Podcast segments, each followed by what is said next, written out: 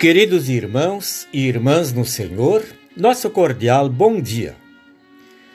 No Evangelho de João, capítulo 16, na primeira parte do versículo 33, lemos estas palavras de Jesus que servirão de base para a nossa meditação de hoje. Eu digo isto para que, por estarem unidos comigo, vocês tenham paz.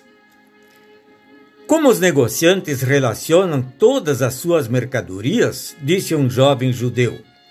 Assim eu preparei uma lista de tudo que me parecia mais desejável na vida terrena: saúde, amor, beleza, talento, poder, riqueza e glória.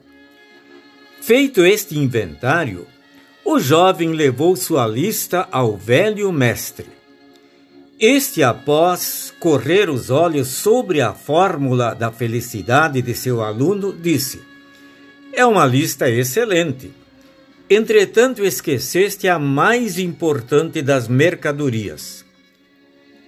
Qual é que me falta? O mestre tomou um lápis vermelho, fez um risco sobre a lista e, ao pé da página, escreveu: Paz de espírito. Paz de espírito, eis a grande mercadoria que vem de Deus.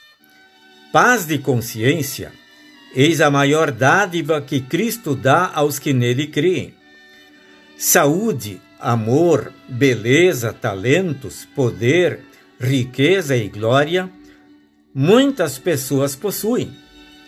Mas a paz de espírito, apenas possui aquele que conhece estas coisas que vos tenho dito, diz Jesus. Por isso diz Agostinho: Meu coração continua intranquilo, até que possa descansar em ti, Senhor.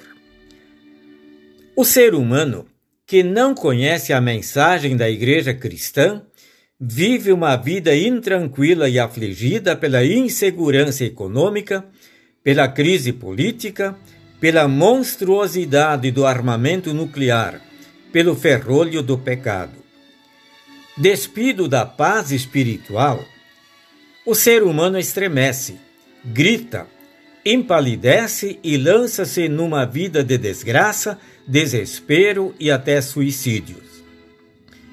O profeta Isaías conclui acertadamente: Para os perversos não há paz porque desconhecem o caminho da paz.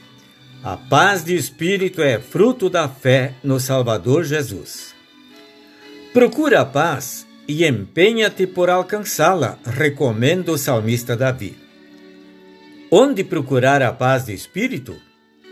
Fugindo do turbilhão da existência?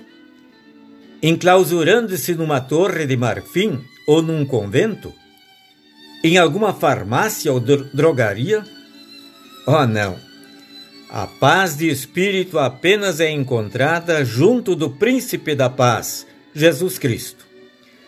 Todo aquele que ouve e guarda as palavras do Salvador encontra aquilo que sua alma anseia. Estas coisas vos tenho dito para que tenhais paz em mim. A paz de espírito segue o perdão dos pecados Cristo que perdoou nossos pecados, agora nos diz: Deixo-vos a paz, a minha paz vos dou. Por isso pedimos, Senhor, dá-me aquela paz que o mundo não me pode dar. Amém. Agradecemos a todos que nos acompanharam na meditação da Palavra de Deus.